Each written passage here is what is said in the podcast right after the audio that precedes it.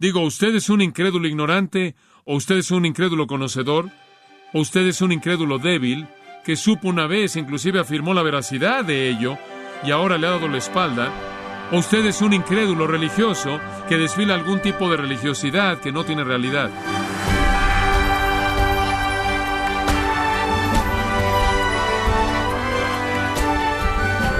Muy agradecidos estamos por acompañarnos en este su programa Gracias a vosotros con el pastor John MacArthur. Obviamente, ninguno de nosotros estuvo ahí el día que Cristo fue golpeado, azotado y llevado para ser sacrificado en la cruz, de esta forma ser ejecutado. Pero seguramente si usted hubiera estado ahí presente, también demandaría la muerte de Jesús. De hecho, todo lo hubiéramos hecho porque aunque parezca increíble, Dios extendió su misericordia a cada una de las personas que eran parte de la multitud. Pero, ¿cómo es que esta misericordia también se puede extender a todos los que vienen a través de la fe a Jesucristo? Bueno, el día de hoy, el pastor John MacArthur, en la voz del pastor Luis Contreras, nos enseñará las poderosas lecciones que se aprenden al estudiar la crucifixión de Jesús en la serie El asesinato de Jesús en gracia a vosotros. Hace años atrás los cristianos griegos solían rogarle a Dios que les diera misericordia por los sufrimientos desconocidos que ellos le hubieran causado a Jesucristo, y ellos reconocieron que ellos mismos ni siquiera podían concebir de todos los sufrimientos que Él enfrentó. Ahora, al llegar a la escena frente a nosotros en los versículos 27 al 44, vemos su sufrimiento en manos de hombres impíos. Durante mucho tiempo ahora en el Evangelio de Mateo él ha estado enfatizando el rechazo del rey, ¿no es cierto?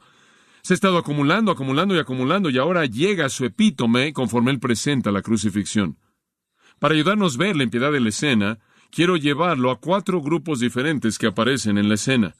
Llamémosle los impíos ignorantes, los impíos informados, los impíos débiles y los impíos religiosos. Vimos a los impíos ignorantes, quienes nos fueron ilustrados por los soldados endurecidos en los versículos 27 al 37. Pero hay un grupo más impío que ese grupo, y es al que llegamos en el versículo 38. Llamemos a estos a los impíos conocedores. Ellos no son ignorantes, ellos saben. Ahora no saben todo, pero saben algo. Entonces crucificaron con él a dos ladrones, uno a la derecha y otro a la izquierda. Ahora, claro, esta es otra manera de deshonrar a Cristo, de difamarlo, de colocarlo en medio de un par de ladrones, un par de, como Lucas los llama, de malhechores, lo cual significa personas que hacen maldad criminales. Colóquenlo ahí y de esta manera deshonrenlo y avergüéncenlo por su asociación con ellos. Entonces Él está ahí con los impíos en su muerte. Pero aún ellos no son los más severos de los rechazadores, porque hay otro grupo. Los vemos en los versículos 39 y 40. Me gusta llamar a estos los impíos débiles. Supongo que hay muchos términos diferentes que podríamos usar, pero ellos son ilustrados por los que van pasando ahí de manera indiferente. Los impíos ignorantes son los soldados endurecidos. Los impíos informados son ilustrados por lo que vimos en el versículo 38. Los ladrones que creo que podríamos decir son los ladrones vulgares. Simplemente viven en el mundo y esa es la esfera de su preocupación. Y ahora encontramos a la multitud indiferente que representan para nosotros la gente que por un tiempo oyen acerca de Cristo, entienden acerca de Cristo, inclusive hacen algún tipo de expresión abierta hacia Cristo, inclusive invitan a Cristo para que sea parte de su vida hasta cierto punto, pero eventualmente se vuelven apóstatas o le dan la espalda. El versículo 39 dicen, y los que pasaban. Ahora no podemos ver mucho en esa frase, los que pasaban, pero podemos identificar el hecho de que esa sería una situación muy común debido a que la gente eran crucificados junto a un camino importante y esto habría estado afuera del muro de Jerusalén. Entonces habría sido un camino que estaba al norte de la ciudad, el cual habría sido muy frecuentado y ocupado por la gente que entraba y salía e iba de afuera hacia adentro porque era el día de la Pascua y estaban ocupados con todas las cosas que necesitaban ser hechas. Los peregrinos hacían que la ciudad estuviera a reventar. Estaban adentro y afuera, Todas las cosas se estaban preparando para la Pascua, porque muchos de ellos comerían la Pascua esa noche. Y con todo el tráfico y toda la población que había crecido más allá de su tamaño normal, habría sido un lugar muy ocupado. Y entonces aquí estaban estos judíos moviéndose, esa misma multitud que había gritado, crucifícale, la misma multitud que lo había reconocido con sus hosanas, bendito es el que viene en el nombre del Señor, el Hijo de David, reconociéndolo como su Mesías, el Salvador, el que los libraría de la opresión romana. Esta es la misma multitud débil. Tuvieron un lugar para Jesús, querían sus milagros, querían sus señales y maravillas, escucharon su enseñanza. La multitud estaba fascinada con Jesús hasta cierto punto, y ellos saben que hubo una demostración de la veracidad de esas declaraciones. Pero ahora, Él es simplemente una víctima de una crucifixión romana. Él es rechazado por ellos, y conforme ellos pasan, le injuriaban, dice. De hecho, continuaban injuriándolo. Es un tiempo imperfecto, una difamación continua, blasfemia continua, y lo hicieron meneando la cabeza como una expresión de burla. El Salmo 22 predijo que esto es exactamente lo que harían. Dice en el versículo 7 del Salmo 22, todos los que me ven se burlan de mí, menean la cabeza y dicen confío en Dios y demás. Que Dios lo libre. Entonces ellos cumplen exactamente lo que el salmista dijo que harían. No es que están tratando de cumplir las escrituras, ni siquiera consideran las escrituras. Es que las escrituras sabían exactamente lo que harían porque el autor es el Espíritu Santo. Y entonces se burlan de Jesús. Y dicen esto, tú que derribas el templo y en tres días lo reedificas, sálvate a ti mismo, si eres hijo de Dios, desciende de la cruz. Ahora, ¿por qué dijeron eso? Porque esas fueron las dos cosas que salieron del juicio de Cristo ante Anás y Caifás. Usted recordará allá atrás en el capítulo 26, versículo 61, consiguieron algunos testigos falsos y los metieron en ese juicio judío, que dijeron, este hombre, esto es Jesús dijo, yo puedo destruir el templo de Dios y reconstruirlo en tres días. En otras palabras, estaban tratando de inventar un crimen. Querían matar a Jesús. Ellos sabían cuál era el veredicto, simplemente no tenían un crimen. Entonces están tratando de inventar un crimen y entonces trajeron a testigos falsos, quienes fueron sobornados, e hicieron que estos testigos falsos dijeran que él iba a destruir el templo. Bueno, mucho antes de este momento, él se había referido a la destrucción del templo. De hecho, casi tres años antes, cuando él había llegado por primera vez a Jerusalén, y en ese entonces él dijo que él se refería al templo de su cuerpo, ¿no es cierto? Entonces están torciendo y pervirtiendo y sacando algo del pasado para usarlo en contra de Jesús, como si él de hecho iba a destruir su templo físico. Y después ahí en el versículo 63, Caifás le dice, Te conjuro por el Dios viviente que nos digas si eres tú el Cristo, el Hijo de Dios. Jesús le dijo, Tú lo has dicho. Entonces ellos en cierta manera capturan esas dos cosas, la acusación de que Jesús iba a destruir el templo y la declaración de que él era el Hijo de Dios. Ahora usted recordará cuando la multitud se congregó esa mañana, los principales sacerdotes, los ancianos y los escribas querían que Jesús fuera crucificado. Pilato pensó que la multitud podría estar del lado de Jesús. Pilato estaba listo para ofrecerle a Jesús a la multitud. Pero en el momento en el que estaba a punto de ofrecerle a Jesús a la multitud, y la multitud pudo haber estado dispuesta a que Jesús fuera liberado, porque él era en cierta manera algo popular con ellos, en ese mismo momento la esposa de Pilato envió un mensajero y dijo, tengo que decirte algo. Y en el interludio, cuando Pilato estaba escuchando al mensajero que envió su esposa, los principales sacerdotes, los ancianos y los escribas se metieron en la multitud y agitaron a la multitud y la influenciaron en contra de Jesús. Entonces ya para cuando Pilato deja este pequeño interludio, la multitud entera estaba gritando, crucifícale, crucifícale, crucifícale, y libéranos a Barrabás. Y las cosas que ellos sembraron en esa multitud para pedir la crucifixión de Cristo fue la declaración que había sido mencionada en su juicio que él destruiría el templo, y en segundo lugar, que él era el Hijo de Dios, lo cual dijeron que era blasfemia. Entonces, conforme la multitud regresa, la misma multitud que había oído esas acusaciones, pasando por el camino, ven a Jesús colgando ahí, y ellos menean sus cabezas de un lado a otro, y de manera blasfema están injuriando y difamando a Jesús al burlarse con las palabras que dicen, Tú dijiste que ibas a destruir el templo, ¿no es cierto? Y construirlo en tres días. Bueno, veamos qué tipo de poder tienes al bajarte de esa cruz. Y se ríen. Oh, tú eres el Hijo de Dios, ¿lo eres? Bueno, si eres el Hijo de Dios, entonces desciende de la cruz. Y se burlan. No es suficiente que Él muere. Tienen que burlarse de Él en el proceso. La multitud débil, torpe, que no piensa, que estaba arrojándole palmas a sus pies y reconociéndole como el Mesías, y ahora se está burlando de él y blasfemando su nombre el viernes.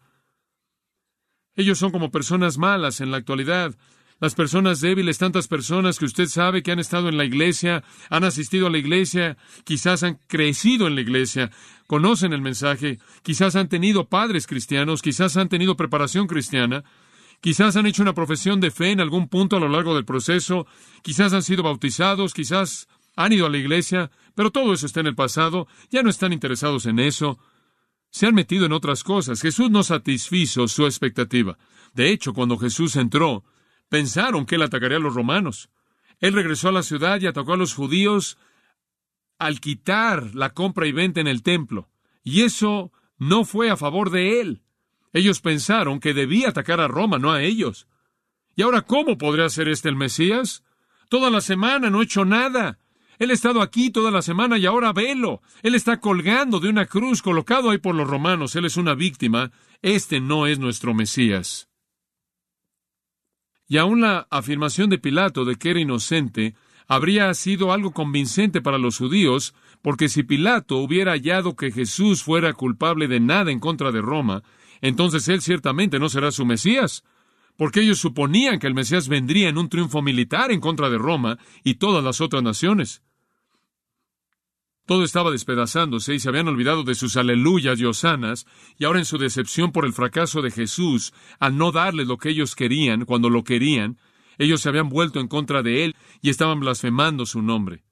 Tan débiles. El mundo está lleno de personas así, inclusive en la actualidad.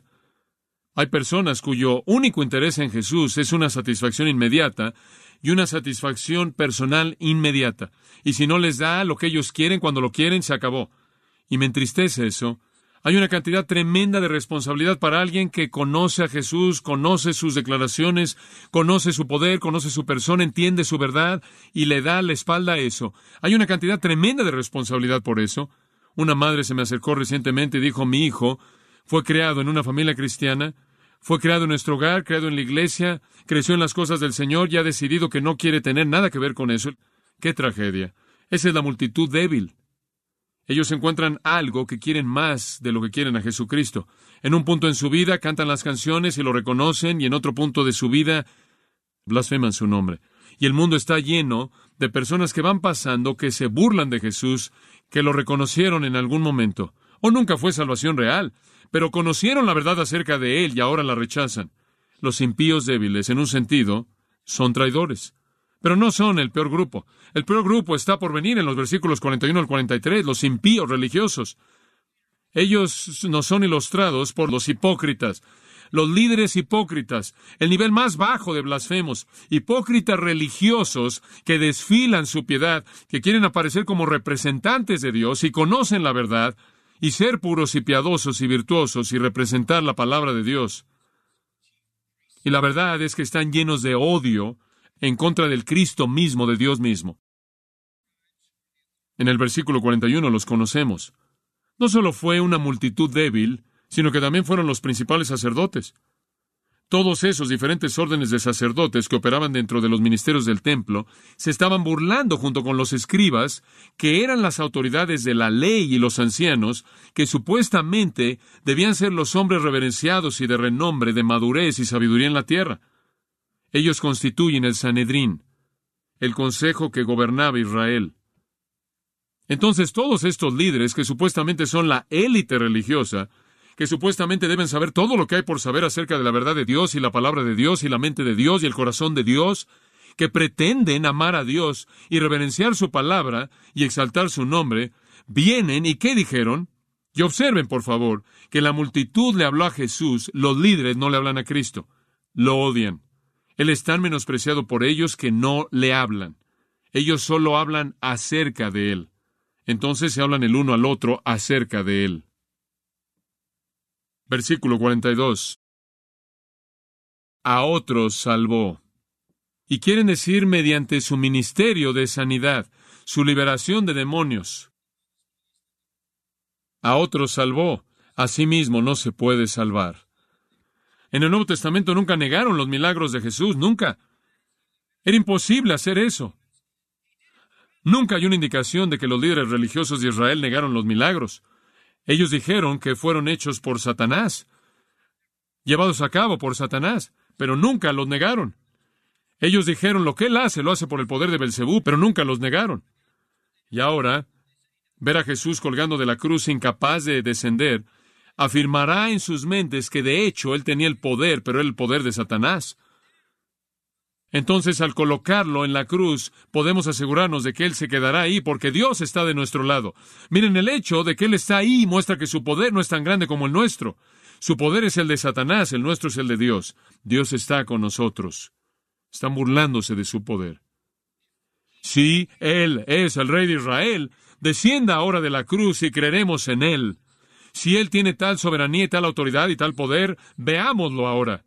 Colocan ahí la palabra ahora, en este momento. Siempre estaban pidiendo una señal, pero la realidad del asunto es que si Él hubiera descendido de la cruz, ellos no habrían creído, sus corazones eran tan malos. Sea cual sea el poder que tienes, demuéstralo. No lo dicen en sinceridad, no están diciendo, por favor, desciende y muéstranos para que podamos creer. Se están burlando. Se están mofando, se están riendo, están ridiculizando. Ellos no saben por qué está ahí.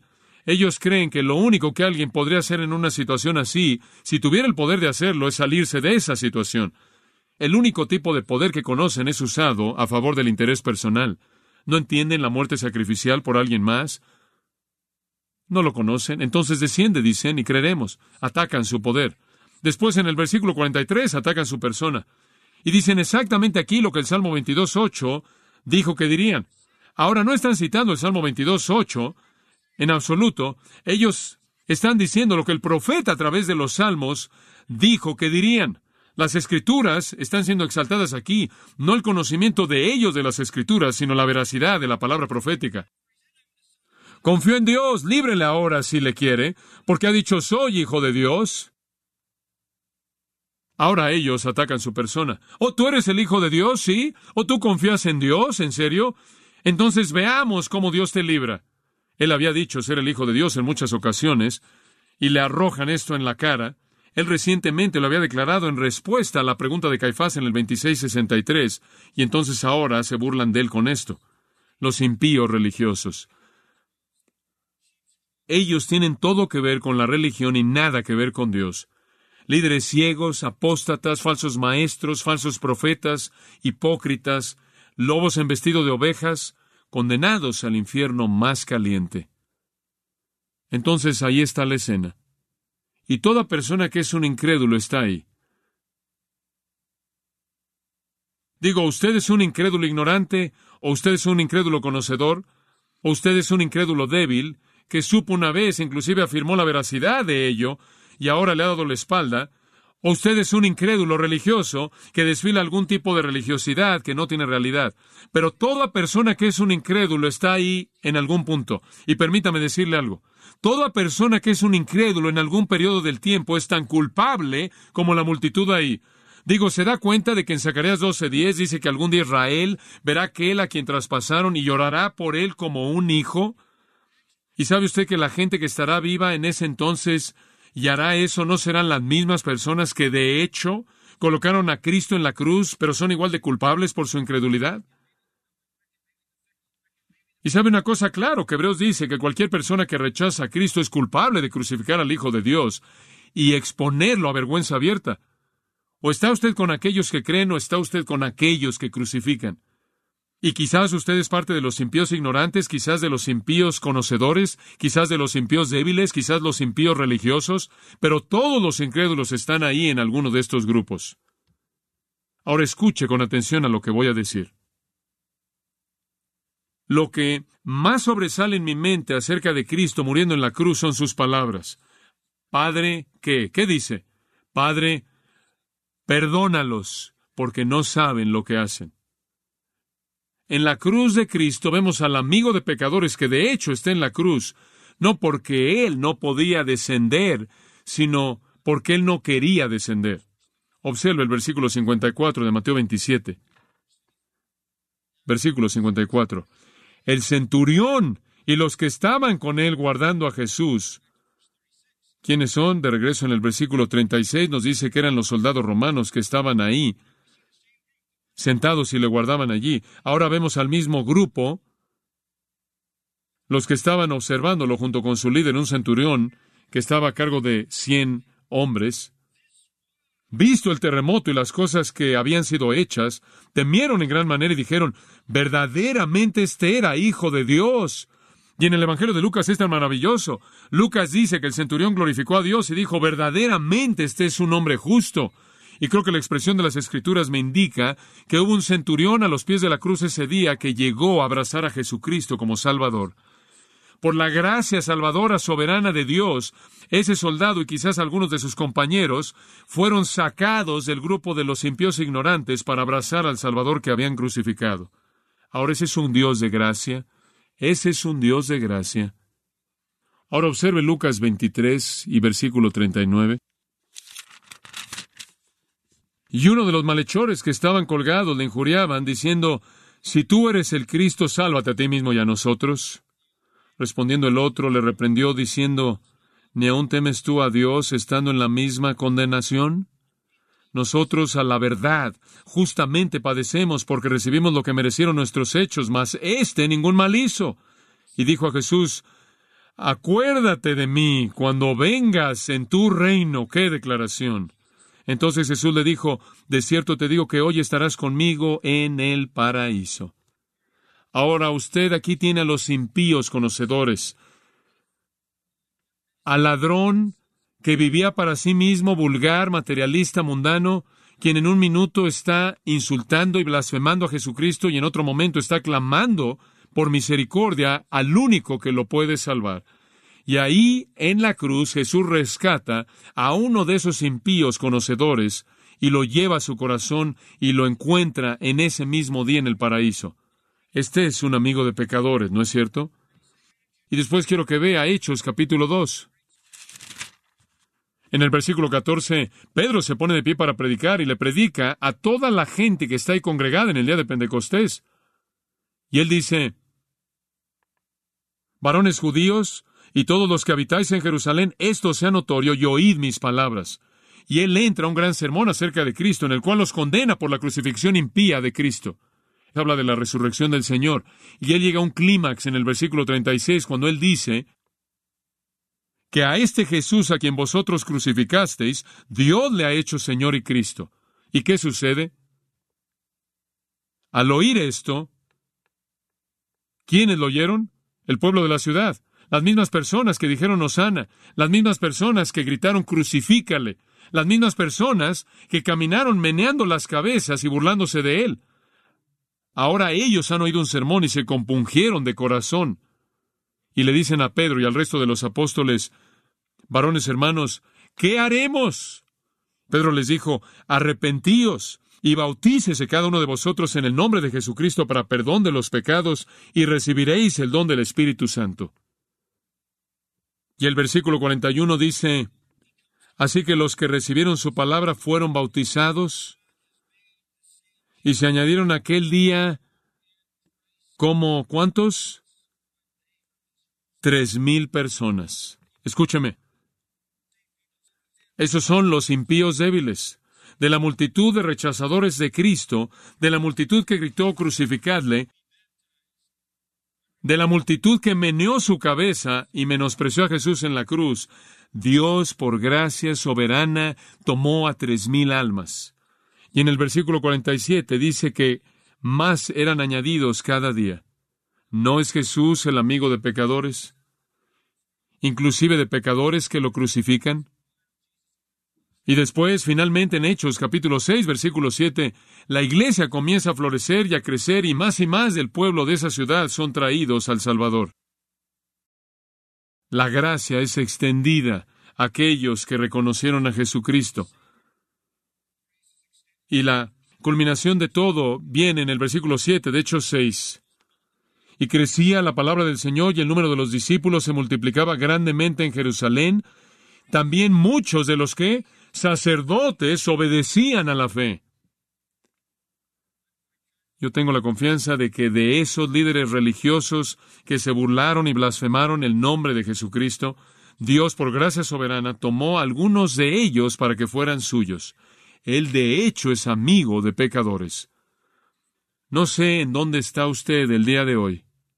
Él anhela abrazarlo, darle la salvación que Él ofreció de manera tan gratuita.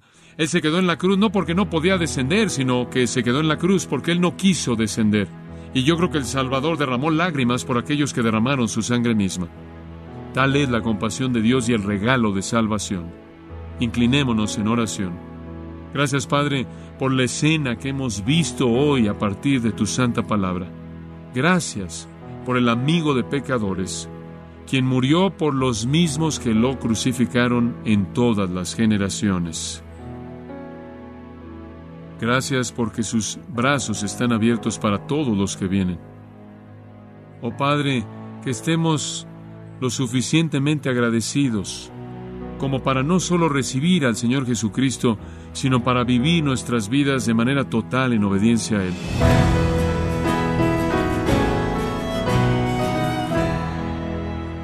De esta forma, John MacArthur nos enseñó verdades confortantes de la crucifixión de Jesús en la serie El asesinato de Jesús en gracia a vosotros.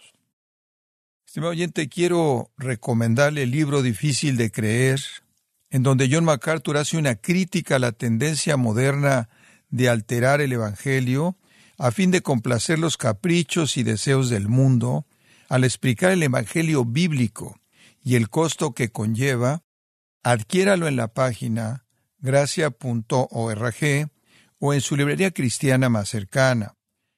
Y le recuerdo, como ya es costumbre, que puede descargar todos los sermones de esta serie El asesinato de Jesús, así como todos aquellos que he escuchado en días, semanas o meses anteriores, animándole a leer artículos relevantes en nuestra sección de blogs, ambos en gracia.org.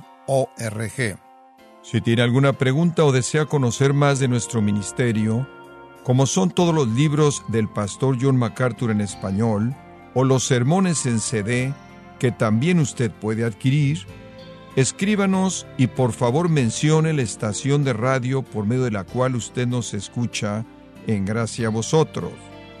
Es importante conocer no solo el país y ciudad de donde usted nos escucha, sino también la radio.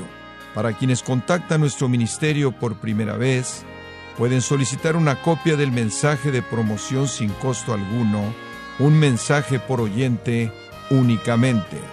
Si usted vive en los Estados Unidos o Puerto Rico, escríbanos a Gracia Vosotros, P.O. Box 4000, Panorama City, California 91412 o puede escribirnos a través del siguiente correo electrónico radio arroba.